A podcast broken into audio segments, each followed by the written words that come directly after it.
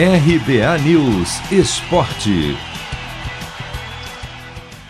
Maior torneio de futebol de clubes do mundo começa nesta terça-feira. Oito jogos abrem a fase de grupos da Liga dos Campeões da Europa.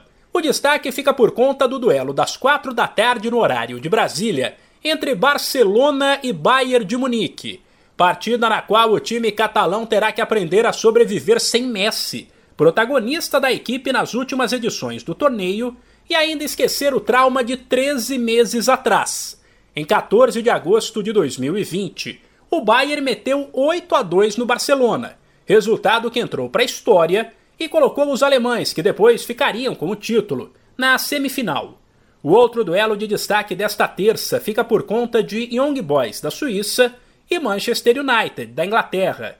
Isso porque será a reestreia de Cristiano Ronaldo com a camisa dos Reds na Liga dos Campeões, competição que ele venceu com o clube em 2008.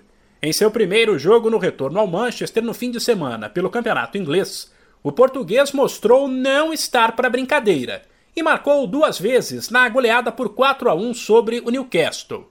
A partida começa às 15 para as 2 da tarde.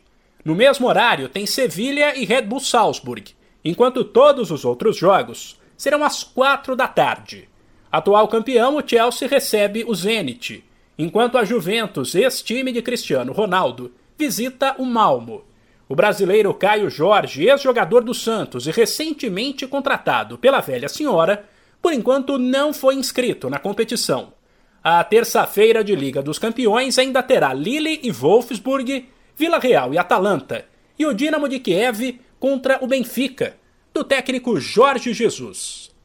De São Paulo, Humberto Ferretti.